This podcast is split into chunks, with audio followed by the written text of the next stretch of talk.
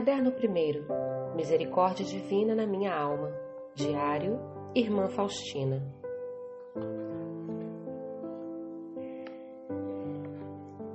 Amor eterno, mandais pintar a vossa santa imagem e nos desvendais a fonte da vossa misericórdia inconcebível. Abençoais quem se aproxima de vossos raios, e a alma negra se tornará branca como a neve. Ó doce Jesus, aqui fundastes o trono da vossa misericórdia para alegrar e ajudar o homem pecador. Do coração aberto, como de uma fonte límpida, flui o consolo para a alma e o coração arrependido que a honra e o louvor para esta imagem nunca deixem de fluir da alma do homem. Que de cada coração flua honra para a misericórdia de Deus, agora e em cada hora e por todos os séculos. Ó oh, meu Deus, quando olho para o futuro, o medo me inunda. Mas por que aprofundar-me no futuro? Para mim, é precioso apenas o momento presente, pois o futuro talvez não venha à minha alma. O tempo passado não está em meu poder. Para mudar algo, consertar ou acrescentar, não o conseguiu nem o sábio, nem os profetas. Por isso, fiquei com Deus o que o passado em si encerrou. Ó oh, momento presente, tu me pertences por inteiro Quero te usar o quanto estiver ao meu alcance, e embora seja fraca e pequena, vós me dais a graça da vossa onipotência. E por isso, confiando em vossa misericórdia, caminho pela vida como uma criança e faço-vos diariamente o sacrifício do meu coração inflamado de amor pela vossa maior glória.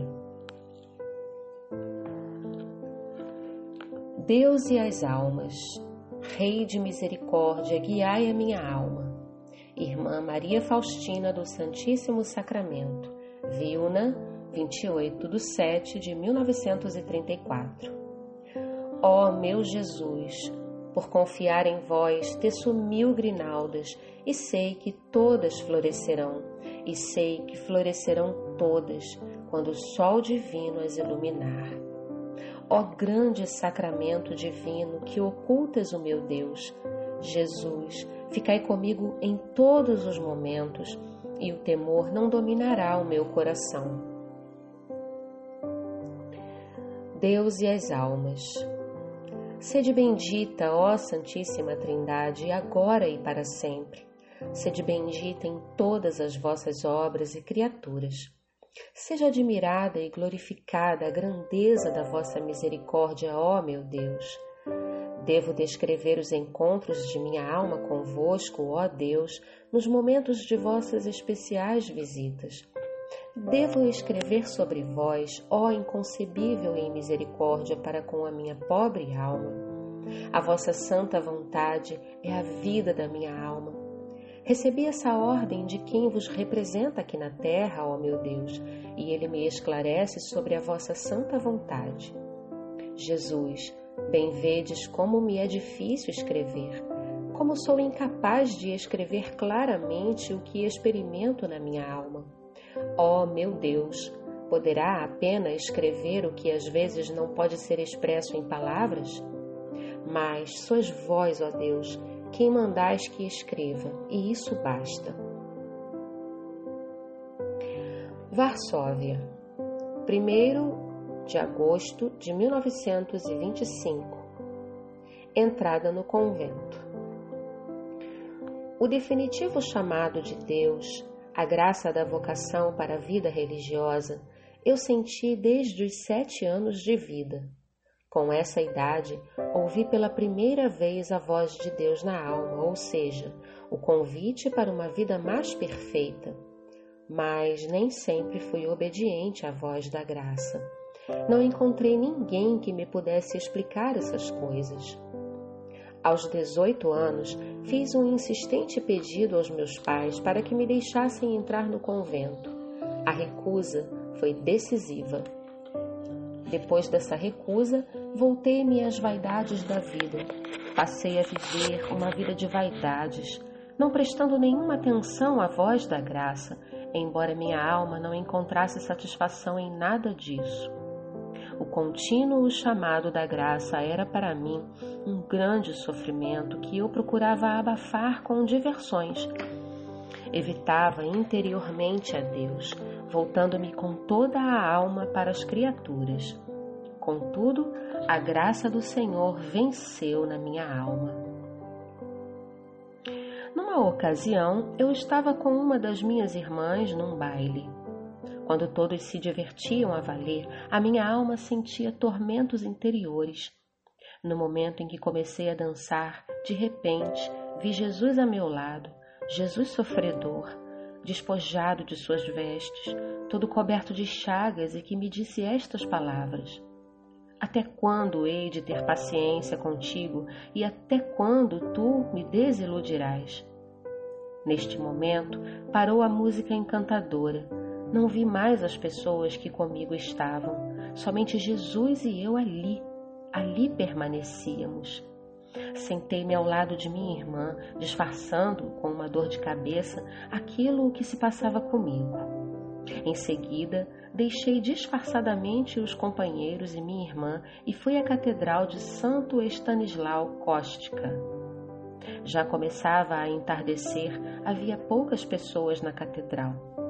Sem prestar atenção a nada do que ocorria à minha volta, caí de bruços diante do Santíssimo Sacramento e pedi ao Senhor que me desse a conhecer o que devia fazer a seguir.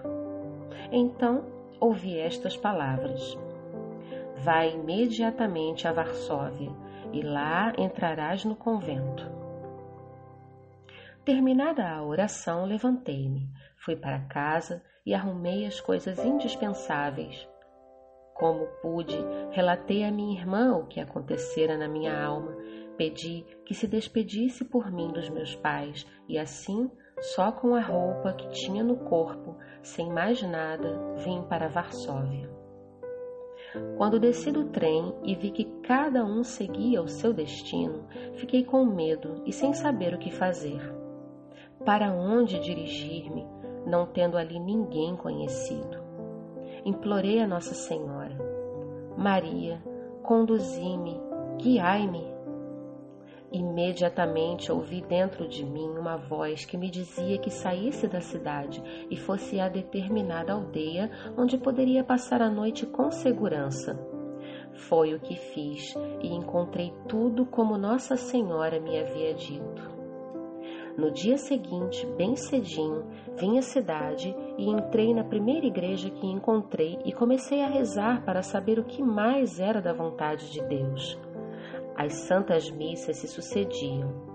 Durante uma delas, ouvi estas palavras: Vai falar com esse padre e ele te dirá o que deves fazer em seguida. Terminada a Santa Missa, fui à sacristia e contei tudo o que se tinha passado na minha alma e pedi conselho para saber em que convento ingressar. No primeiro momento, o padre ficou muito surpreendido, mas depois recomendou-me que tivesse muita confiança, pois Deus me guiaria. Por enquanto, disse ele, Vou enviar-te a uma piedosa senhora com a qual ficarás enquanto não ingressares no convento. Quando fui ter com essa senhora, ela me recebeu com muita afabilidade. Durante esse tempo, eu procurava um convento, mas a cada porta que batia era recusada. A dor apertou-me o coração e roguei então a Jesus: Ajudai-me, não me deixes sozinha até que finalmente bati a porta do nosso convento. Quando veio ter comigo a Madre Superiora, a atual Madre Geral Micaela, depois de uma breve conversa, disse-me que fosse ver o senhor da casa e perguntasse se ele me aceitaria. Compreendi logo que devia perguntar a Nosso Senhor. Fui à capela com grande alegria e perguntei a Jesus: Senhor desta casa, vós me aceitais? Foi uma das irmãs que me mandou perguntar assim. E logo ouvi uma voz que me dizia: eu te aceito. Tu estás no meu coração. Quando voltei da capela, a Madre Superiora logo me perguntou: E então, o Senhor te aceitou? Respondi que sim. Se o Senhor te aceitou, eu também te aceitarei. Esta foi a minha admissão. Contudo, por diversos motivos, tive que ficar ainda por mais de um ano com aquela senhora piedosa, mas já não voltei para casa. Nesse tempo, tive que lutar com muitas dificuldades, mas Deus não me negava sua graça e eu começava a sentir uma saudade cada vez maior de Deus.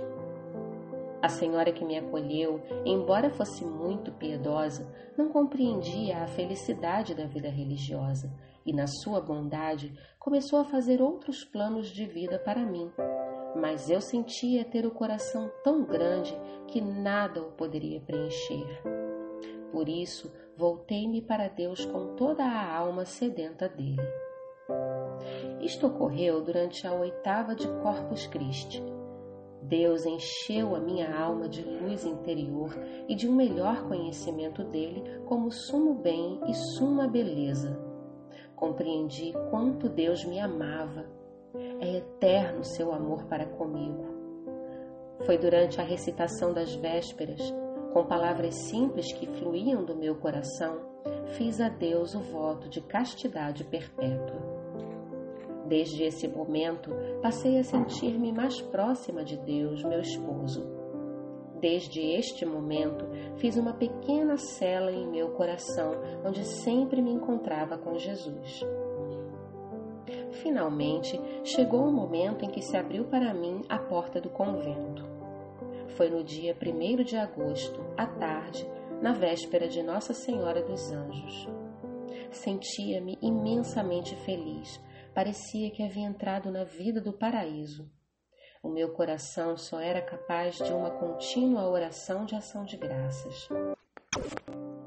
Mas, depois de três semanas, percebi que aqui havia pouco tempo para oração e muitas outras coisas falavam à minha alma, incentivando-me a ingressar numa ordem mais rigorosa. Este pensamento fixou-se profundamente na minha alma, mas não havia nisso a vontade de Deus. No entanto, esse pensamento ou tentação tornava-se cada vez mais forte, de tal maneira que um dia decidi contar tudo à Madre Superiora e sair decididamente da congregação.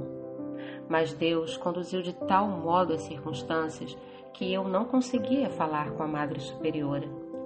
Entrei na pequena capela antes de ir descansar e pedi a Jesus que me iluminasse sobre esse assunto, mas nada recebi na minha alma e apenas uma estranha inquietação que eu não compreendia tomava conta de mim. Mas, apesar de tudo, decidi que de manhã, logo após a Santa Missa, iria falar com a Madre Superiora e comunicar-lhe a decisão tomada. Entrei na cela. As irmãs já se tinham deitado. A luz estava apagada.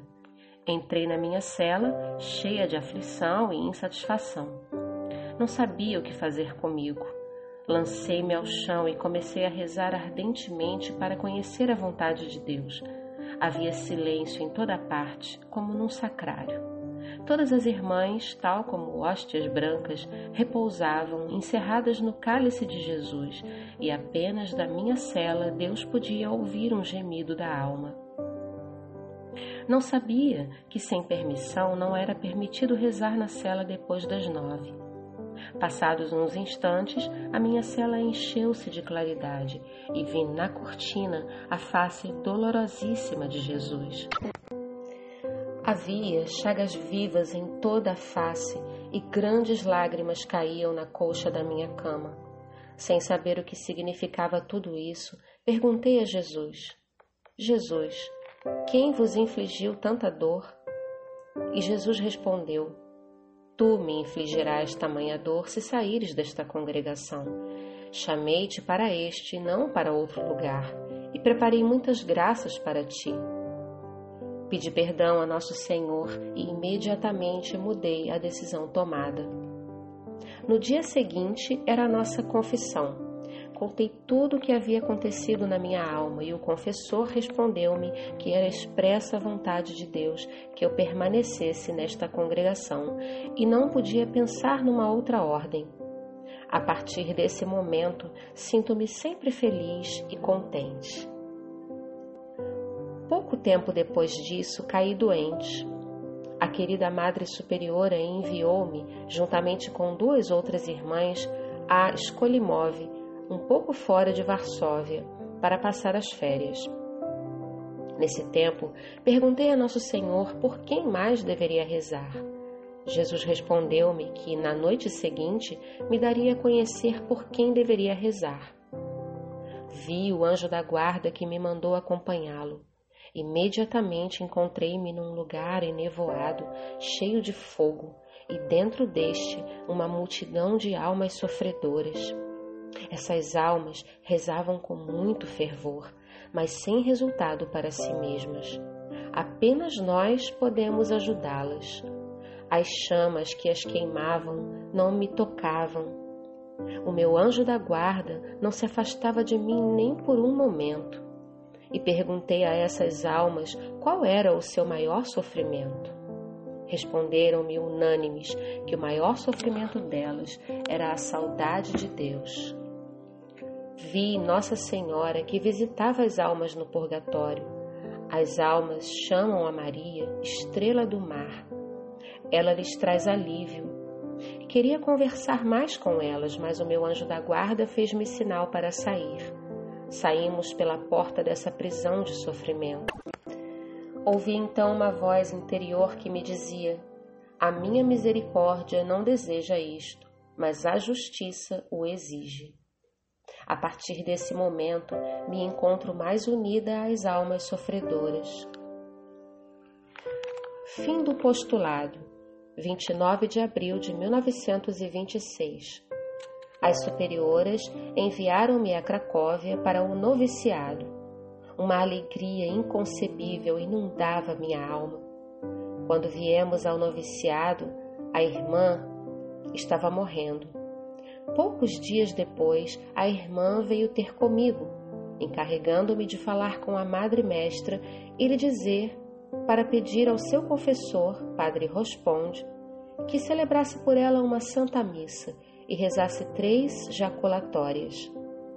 No primeiro momento, eu disse-lhe que sim, mas no dia seguinte achei melhor não ir falar com a madre mestra, pois não entendia bem se se tratava de sonho ou de coisa real. E não fui. Na noite seguinte, a mesma coisa aconteceu de maneira mais clara. Não tinha mais nenhuma dúvida. Contudo, de manhã, decidi que não contaria isso à mestra. Contaria apenas quando a visse durante o dia. Logo encontrei-me com ela no corredor. Ela me repreendeu por não ter ido falar com a mestra. Minha alma encheu-se de grande inquietação e por isso fui imediatamente falar com a madre mestra e contei-lhe tudo o que tinha acontecido. A madre respondeu-me que resolveria esse assunto. Imediatamente a paz reinou em minha alma e no terceiro dia aquela irmã veio e disse-me: Deus lhe pague. No momento da vestidura, Deus deu-me a conhecer quanto eu haveria de sofrer. Vi claramente com que estava me comprometendo. Durou um minuto esse sofrimento.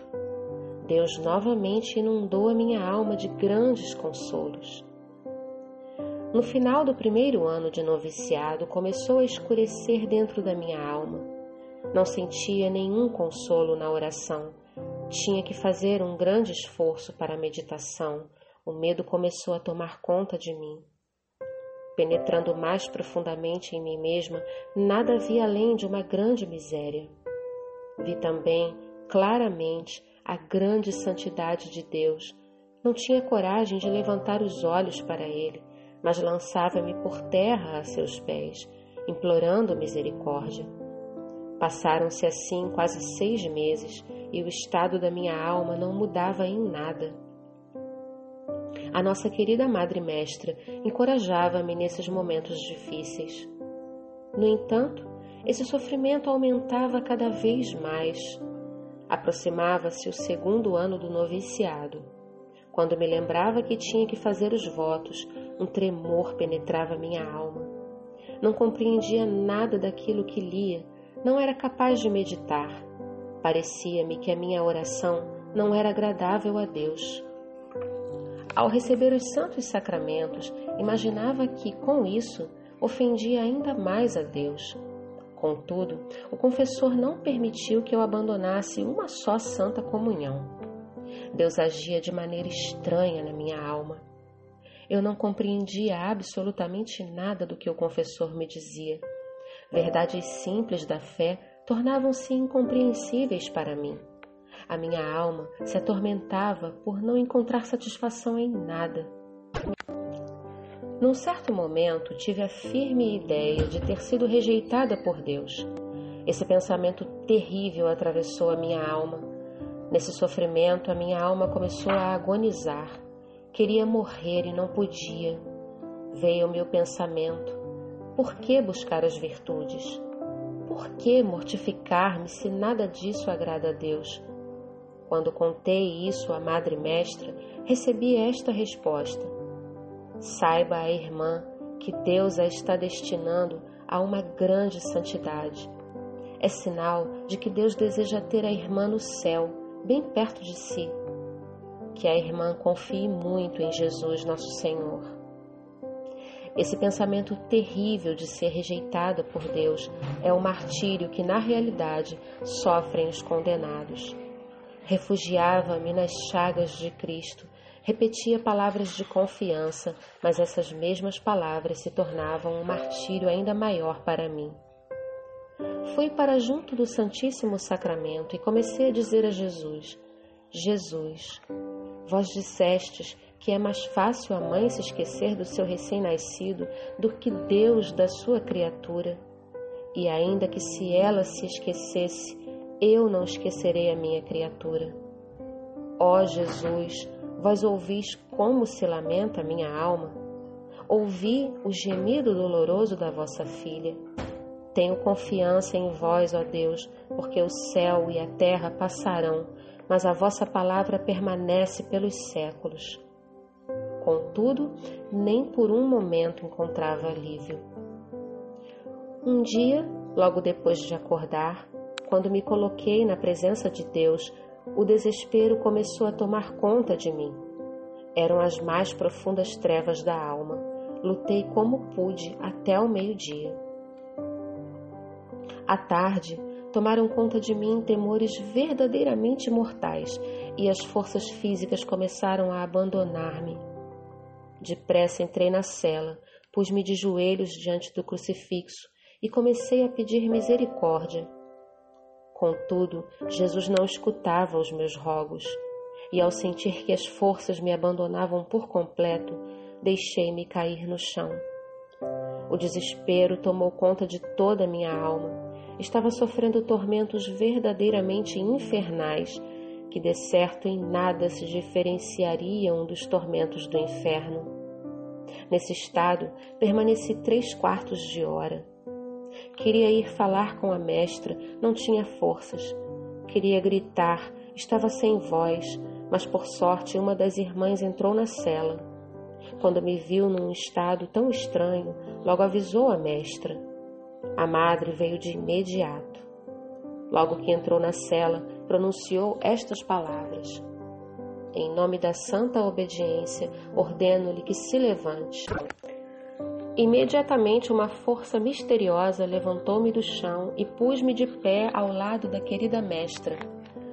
Numa conversa cordial, explicava-me que se tratava de uma prova de Deus. A irmã deve ter sempre uma grande confiança. Deus é sempre Pai, mesmo na provação.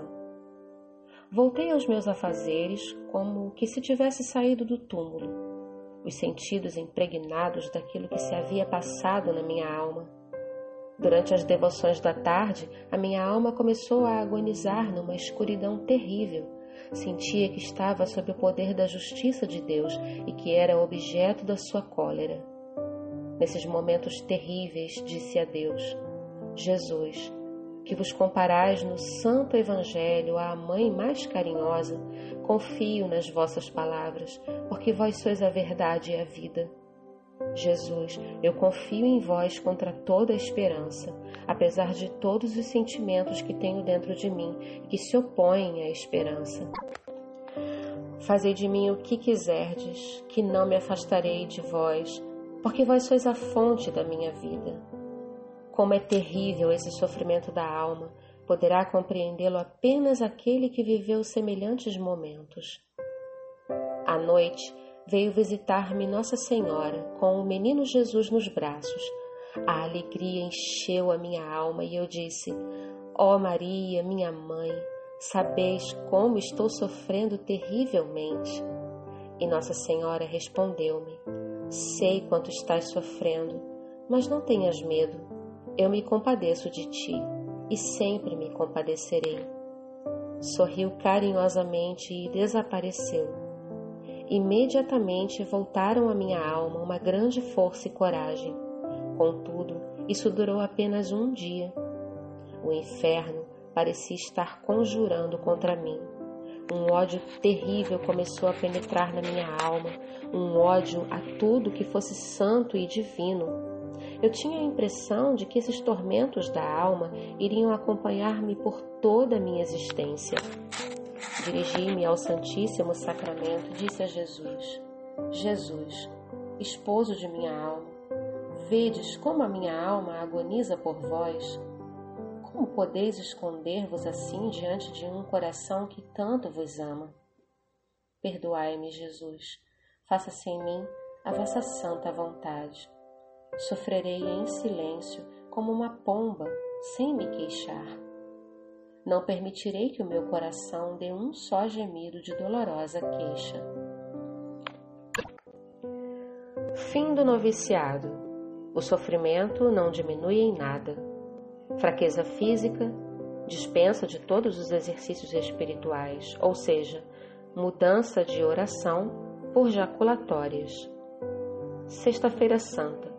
Jesus arrebata o meu coração para o próprio fogo do seu amor. Isto deu-se durante a adoração noturna. De repente, envolveu-me a presença de Deus. Esqueci-me de tudo. Jesus deu-me a conhecer quanto sofreu por mim. Isto durou muito pouco. Uma terrível saudade, sede de amar a Deus. Primeiros votos. Um ardente desejo de aniquilar-me por Deus através do amor ativo e, no entanto, imperceptível até para as irmãs mais próximas.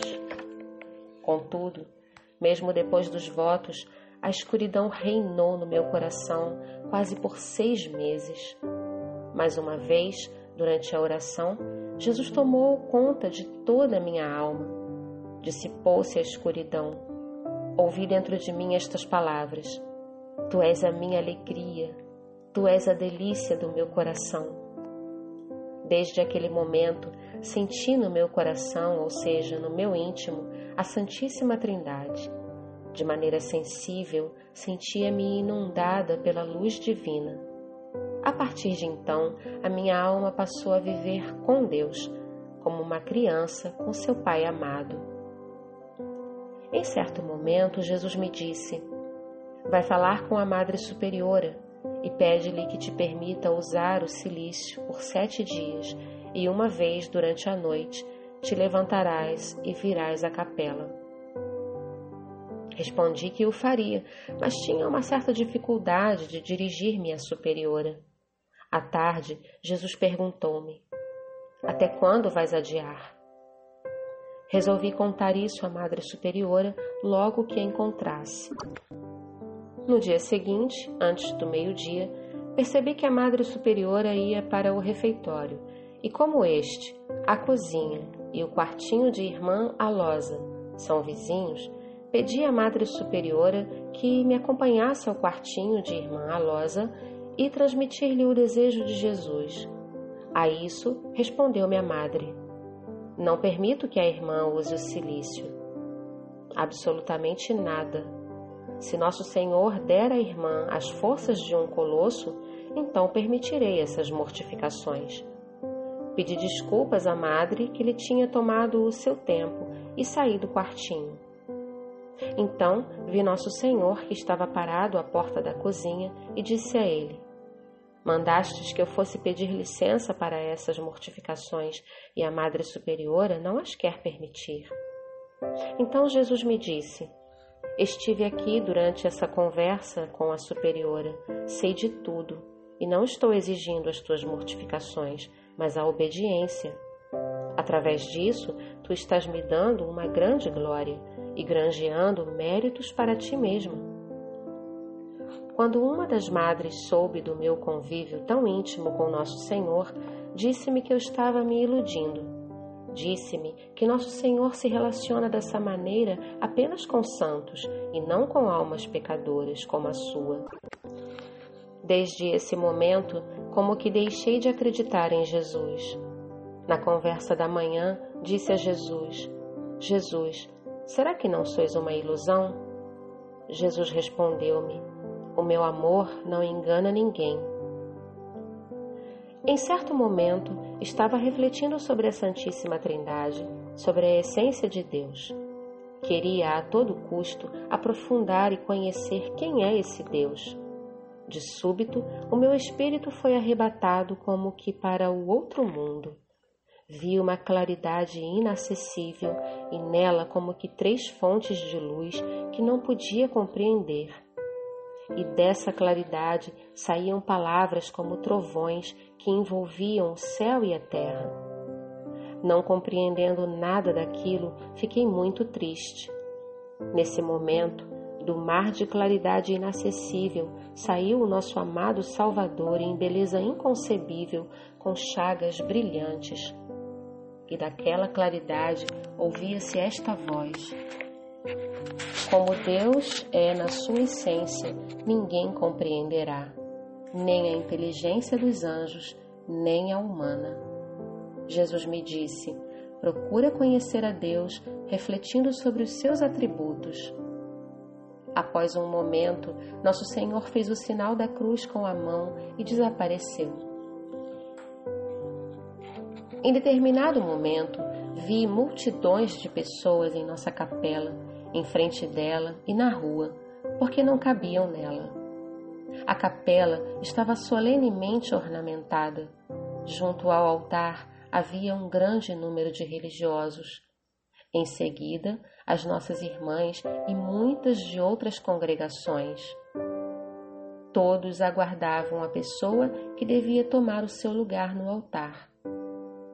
De repente, ouvi uma voz que me dizia que era eu quem devia ocupar esse lugar no altar. Mas logo que saí de casa, isto é, do corredor, para atravessar o pátio e ir à capela, atendendo à voz que me chamava, todas as pessoas começavam a atirar em mim o que podiam: lama, pedras, areia, vassouras, de modo que a princípio hesitei, não sabendo se devia ir adiante. No entanto, aquela voz me chamava com mais força ainda, e apesar de tudo, comecei a andar corajosamente. Quando entrei na soleira da capela, as superioras, as irmãs e as educandas, e mesmo os meus pais, começaram a atingir-me com o que tinham à mão, de maneira que, quer quisesse, quer não, tive que dirigir-me ao lugar que estava reservado para mim no altar. Logo que ocupei o lugar reservado, o mesmo povo, as educandas, as irmãs, as superiores e meus pais começaram a estender suas mãos para mim e pedir graças. Eu não estava zangada com eles por terem jogado contra mim todas aquelas coisas. Surpreendentemente, sentia de modo estranho um amor mais especial justamente para com aquelas pessoas que me obrigaram a entrar mais depressa no lugar reservado. Naquele momento, a minha alma foi inundada de uma felicidade inconcebível e ouvi estas palavras: Faz o que te aprouver, distribui graças como quiseres, a quem e quando quiseres. Rapidamente a visão desapareceu. Uma vez ouvi estas palavras: Vai falar com a superiora e pede que te permita fazer diariamente uma hora de adoração durante nove dias. Nessa adoração, procura unir a tua oração à de minha mãe. Reza de coração em união com Maria e também procura durante esse tempo fazer a via sacra. Recebi a permissão, não para uma hora inteira, mas apenas para o quanto me permitisse o tempo após as minhas obrigações. Eu devia fazer essa novena por intenção da minha pátria. No sétimo dia da novena, vi Nossa Senhora entre o céu e a terra, vestida de branco, rezando com os braços cruzados sobre o peito, olhando para o céu. E do seu coração saíam raios de fogo. Uns se dirigiam para o céu, enquanto outros cobriam a nossa terra. Quando falei dessas várias coisas ao confessor, respondeu-me que isso podia provir realmente de Deus, mas podia ser também uma ilusão. E como era continuamente transferida, não tinha um confessor permanente. Além disso, sentia grande dificuldade para contar tais coisas. Rezava fervorosamente para que Deus me desse esta grande graça, isto é, um diretor espiritual. Mas alcancei essa graça só depois dos votos perpétuos, quando cheguei a Vilna. É o Padre Sopoco. Concedeu-me Deus conhecê-lo primeiro interiormente, antes de eu chegar a Vilna. Oh, se desde o início tivesse tido um diretor espiritual, não teria desperdiçado tantas graças divinas. Um confessor pode ajudar muito a alma, mas pode também estragar muita coisa. Oh, quantos confessores devem dar atenção à ação da graça de Deus nas almas de seus penitentes. Isso é muito importante. Pelas graças concedidas à alma, pode-se conhecer o grau da sua intimidade com Deus. Em determinado momento, fui chamada ao juízo de Deus. Achei-me diante do Senhor face a face. Jesus parecia como na paixão Após um momento, desapareceram-lhe as outras chagas e ficaram apenas cinco, nas mãos, nos pés e no lado. Imediatamente reconheci todo o estado da minha alma, da maneira como Deus o vê. Vi claramente tudo o que não agradava a Deus. Não sabia que é preciso prestar contas ao Senhor, mesmo de faltas tão pequenas. Que momento! Quem poderá descrevê-lo? Colocar-se diante do três vezes santo. Jesus perguntou-me: Quem és tu? Respondi: Sou uma vossa serva, Senhor. És culpada de um dia de fogo do purgatório. Queria jogar-me imediatamente nas chamas do fogo do purgatório, mas Jesus deteve-me e disse: O que preferes? Sofrer agora por um dia no purgatório ou por pouco tempo na terra? Respondi: Jesus, quero sofrer no purgatório e quero padecer na terra os maiores tormentos, mesmo que seja até o fim do mundo. Jesus disse: Basta uma só coisa. Tu descerás à terra e sofrerás muito, mas não por muito tempo, e cumprirás a minha vontade e os meus desejos um fiel servo meu te ajudará a cumpri-los. Agora reclina a tua cabeça sobre meu peito, sobre o meu coração, e tira dele força e vigor para todos os sofrimentos, porque em nenhum lugar encontrarás alívio, ajuda ou consolo. Deves saber que sofrerás muito, muitíssimo, mas não te assustes com isso. Eu estou contigo. Pouco tempo depois, o meu estado de saúde piorou. Os sofrimentos físicos eram uma escola de paciência para mim. Só Jesus sabe quantos esforços de vontade tive que fazer para cumprir as minhas obrigações. Jesus, querendo purificar uma alma, utiliza os instrumentos que quer. A minha alma sentia um total abandono por parte das criaturas. Às vezes, a minha intenção mais pura era mal interpretada pelas irmãs. Esse sofrimento era muito doloroso, mas Deus o estava permitindo, sendo preciso aceitá-lo, porque através dele nos tornamos mais semelhantes a Jesus. Uma coisa, porém, não podia compreender por muito tempo, isto é, que Jesus mandasse que eu falasse de tudo às superiores, e estas não acreditavam nas minhas palavras, mas demonstravam que tinham pena de mim, como se eu estivesse iludida ou vítima da minha imaginação. Por esse motivo, temendo estar iludida, resolvi evitar interiormente a Deus, receando as ilusões. Contudo, a graça de Deus perseguia-me a cada passo, e quando menos esperava, Deus falava comigo. Certo dia, Jesus me disse que havia de punir uma cidade que é a mais bela da nossa pátria. Esse castigo deveria ser o mesmo que Deus enviou contra Sodoma e Gomorra. Vi a grande ira de Deus e um estremecimento atravessou o meu coração. Eu rezava em silêncio. Depois de um momento, Jesus me disse: Minha filha, une-te estreitamente a mim durante o sacrifício e oferece ao Pai Celestial o meu sangue e as minhas chagas em expiação pelos pecados dessa cidade. Repete isso sem cessar durante toda a Santa Missa. Faz isto durante sete dias. No sétimo dia, vi Jesus numa nuvem brilhante e comecei a pedir que Jesus olhasse para nossa cidade e para todo o nosso país. E Jesus olhou benignamente. Quando percebi a benevolência de Jesus, comecei a suplicar-lhe a bênção. Então Jesus disse-me: Por ti abençoo todo o país. E fez um grande sinal da cruz com a mão sobre a nossa pátria. Vendo a bondade de Deus, uma grande alegria inundou a minha alma. Ano de 1929. Uma vez, durante a Santa Missa, senti a proximidade de Deus de uma maneira muito especial. Apesar de me defender disso e me afastar de Deus, fugia muitas vezes de Deus porque não queria ser vítima do espírito maligno como muitas vezes me diziam que eu era.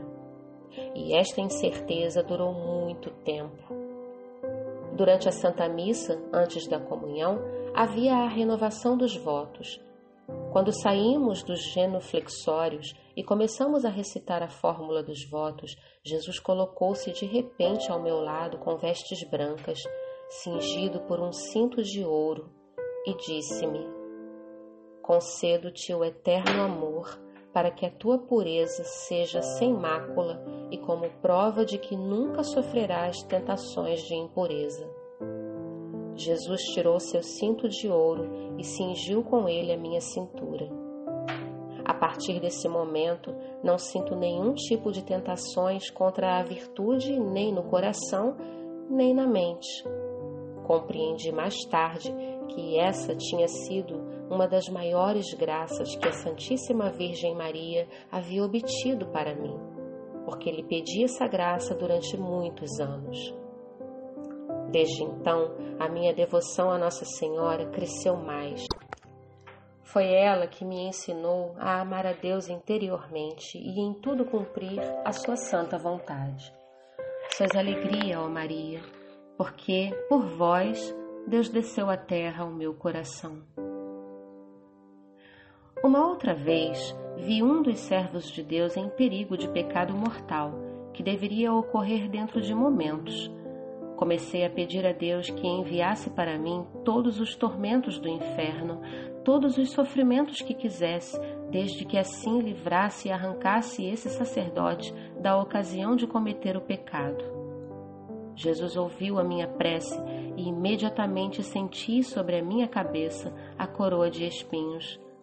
Os espinhos dessa coroa penetravam até ao meu cérebro. Isto durou três horas e o servo de Deus ficou livre daquele pecado e Deus fortificou a sua alma com uma graça especial.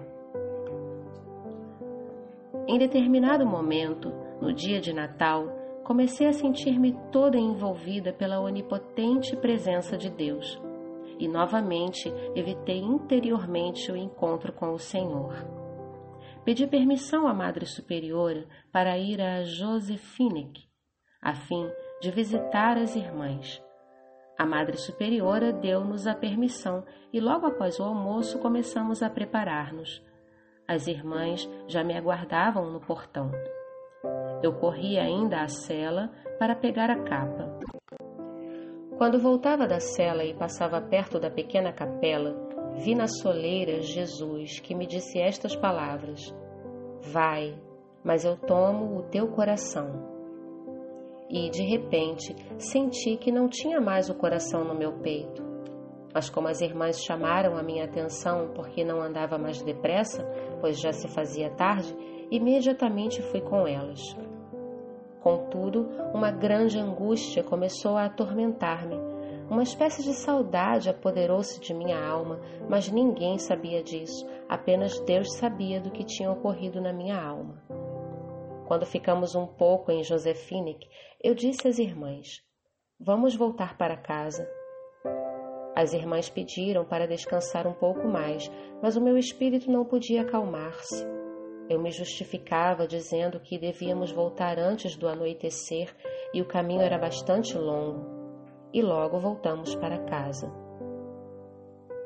Quando a Madre Superiora nos encontrou no corredor, perguntou-me: as irmãs ainda não foram ou já voltaram? Respondi que já tínhamos voltado porque não queria chegar tarde. Troquei de roupa e logo fui à pequena capela. Logo que entrei, Jesus me disse: Vai falar com a Madre Superiora e conta-lhe que voltaste não para estar em casa antes do anoitecer, mas porque te tirei o coração. Embora isso me custasse muito, Fui falar com a superiora e disse sinceramente o motivo por que voltei cedo e pedi perdão ao Senhor por tudo que não lhe agradava. Nesse instante, Nosso Senhor inundou a minha alma com uma grande alegria. Compreendi que, fora de Deus, não existe contentamento em parte alguma. Em determinado momento, vi duas irmãs que estavam prestes a entrar no inferno. Uma dor indizível oprimiu a minha alma e roguei a Deus por elas.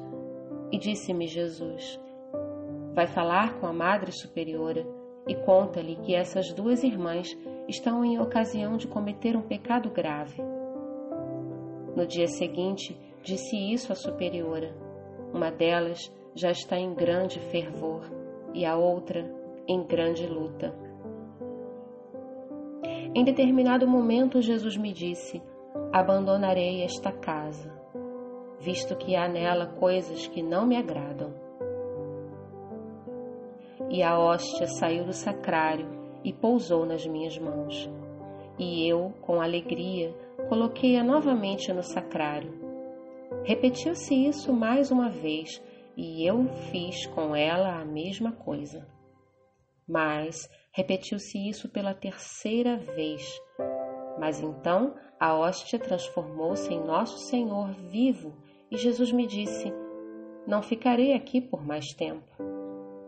Na minha alma acendeu-se de repente um vivo amor para com Jesus. Disse-lhe: E eu não vos deixarei sair desta casa, Jesus. E novamente Jesus desapareceu e a hóstia pousou nas minhas mãos. Uma vez mais coloquei-a no cálice e fechei o sacrário. E assim Jesus ficou conosco. Procurei por três dias fazer uma adoração reparadora. Em determinado momento, Jesus me disse: Diz à Madre Geral que nesta casa está sendo cometida tal e tal coisa que não me agrada e que muito me ofende.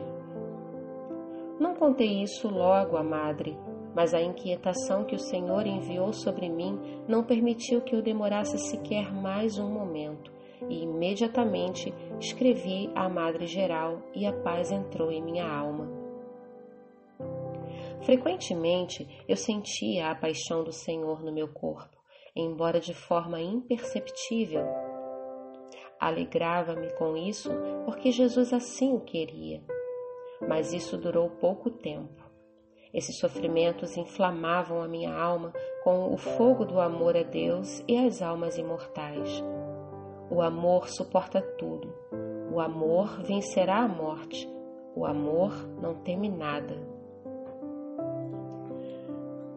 1931, dia 22 de fevereiro. À noite, quando me encontrava na minha cela, vi Nosso Senhor vestido de branco.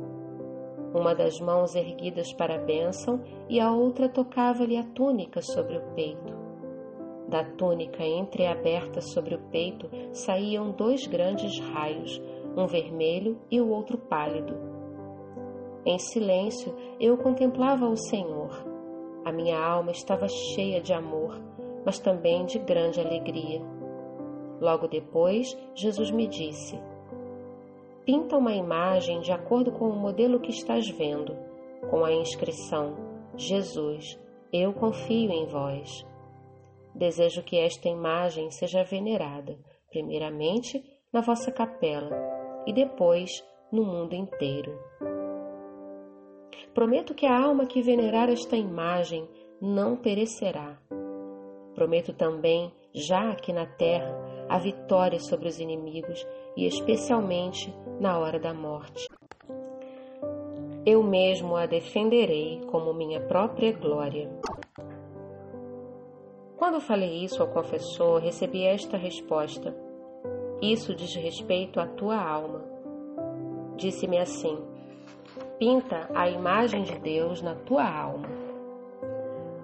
Quando saí do confessionário, ouvi novamente estas palavras: A minha imagem já está na tua alma. Eu desejo que haja a festa da misericórdia. Quero que essa imagem que pintarás com o pincel seja benzida solenemente no primeiro domingo depois da Páscoa, e esse domingo deve ser a festa da misericórdia. Desejo que os sacerdotes anunciem essa minha grande misericórdia para com as almas pecadoras, que o pecador não tenha medo de se aproximar de mim. Queimam-me as chamas da misericórdia, quero derramá-las sobre as almas. Jesus queixou-se diante de mim com estas palavras: A falta de confiança das almas dilacera minhas entranhas. Dói-me ainda mais a desconfiança da alma escolhida. Apesar do meu amor inesgotável, não acreditam em mim. Mesmo a minha morte não lhes é suficiente. Ai da alma que deles abusar. Quando falei disso à Madre Superiora, do que Deus estava exigindo de mim, respondeu-me que através de algum sinal Jesus desse a conhecer mais claramente o que pretendia quando pedia a Nosso Senhor algum sinal como prova de que verdadeiramente sois Deus e meu Senhor, e de vós procedem essas exigências, ouvi esta voz interior. Darei a conhecer aos superiores por meio das graças que concederei através dessa imagem. Sempre que me queria afastar destas inspirações interiores, Deus disse-me que no dia do juízo exigirá de mim um grande número de almas. Certa vez, cansada dessas diversas dificuldades que tinha por causa de Jesus falar-me e exigir a pintura da imagem, decidi firmemente, antes dos votos perpétuos, pedir a Frei András que me dispensasse daquelas inspirações interiores e da obrigação de pintar a imagem. Depois de me ouvir em confissão, Frei András deu-me esta resposta: Não dispenso a irmã de nada, e a irmã não pode esquivar-se dessas inspirações interiores, mas a irmã deve, necessariamente, relatar tudo ao confessor, sem falta, porque de outra forma a irmã incorrerá em erro, apesar dessas grandes graças de Deus. Neste momento, a irmã está se confessando comigo mas saiba que devia ter um confessor permanente, isto é, um diretor espiritual. Fiquei imensamente preocupada com tudo isso. Pensei que me livraria de tudo e aconteceu o contrário. Uma ordem explícita para atender às exigências de Jesus e agora um novo tormento de não ter um confessor permanente. E se durante algum tempo me confesso com algum padre não posso desvendar-lhe a minha alma quanto às graças, o que me causa um sofrimento indizível. Pedia então a Jesus que concedesse essas graças a uma outra pessoa, porque eu não sei aproveitá-las e apenas as desperdiço. Jesus, tende misericórdia de mim. Não me confieis coisas tão grandes, bem vedes que sou um pozinho incompetente. Contudo, a bondade de Jesus é infinita e ele prometeu-me ajuda visível na terra e recebia em breve em Vilna. Reconheci no Padre Sopoco essa ajuda de Deus. Antes de chegar a Vilna, conheci-o por uma visão interior. Certo dia, viu-o na nossa capela entre o altar e o confessionário. Então ouvi uma voz na alma: Eis a tua ajuda visível na terra. Ele te ajudará a cumprir a minha vontade na terra. Certa vez, cansada de tantas incertezas, perguntei a Jesus: Jesus, vós sois realmente o meu Deus ou algum fantasma? é que, segundo me dizem as superiores, existem ilusões e fantasmas de diversos tipos. Se sois o meu Senhor, peço que me abençoeis. Então Jesus fez um grande sinal da cruz sobre mim e eu persignei-me. Quando pedi perdão a Jesus por essa pergunta, Jesus respondeu que com essa pergunta não lhe causava nenhum dissabor e que lhe agradava muito a minha confiança. 1933 Conselho espiritual que me foi dado pelo Frei András. Primeiro, a irmã não pode afastar-se dessas inspirações interiores, mas deve sempre contar tudo ao confessor.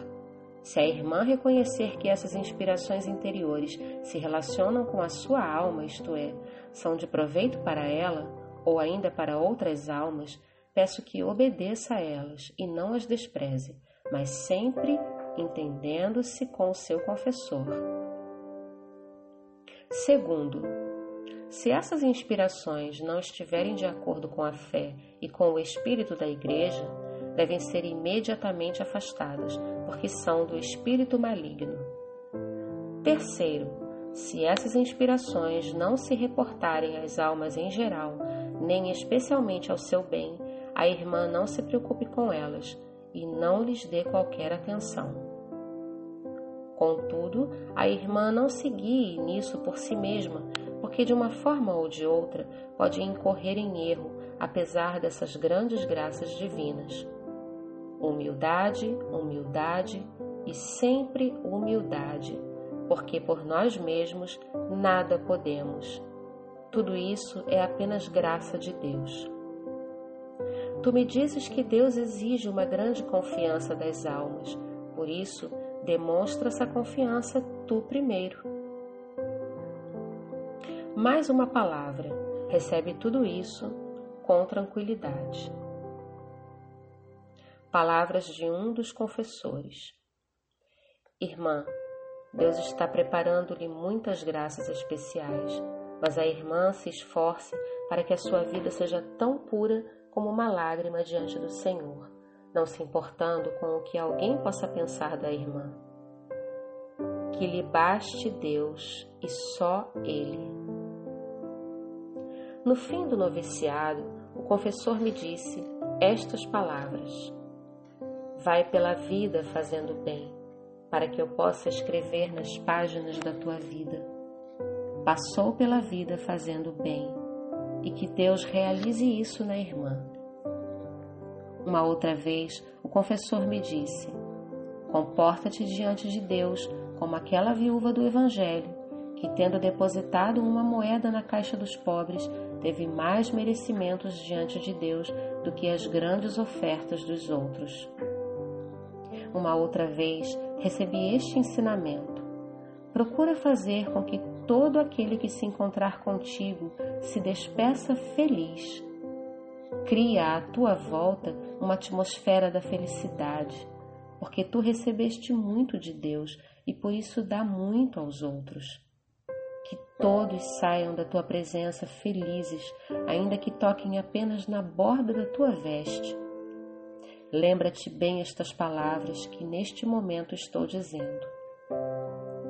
uma outra vez, disse-me estas palavras: Permite que Deus conduza o barco da tua vida para as águas profundas, para a profundidade insondável da vida interior. Algumas palavras da conversa com a Madre Mestra no final do noviciado. Que a simplicidade e a humildade sejam o timbre característico da alma da irmã. Que a irmã siga ao longo da sua vida como uma criança sempre confiante, sempre cheia de simplicidade e de humildade, satisfeita com tudo, feliz com tudo. Onde outras almas se atemorizam, que a irmã passe tranquilamente, graças à simplicidade e à humildade que a irmã se lembre por toda a vida que, da mesma forma que as águas descem das montanhas para as planícies, assim também as graças de Deus apenas se derramam sobre as almas humildes.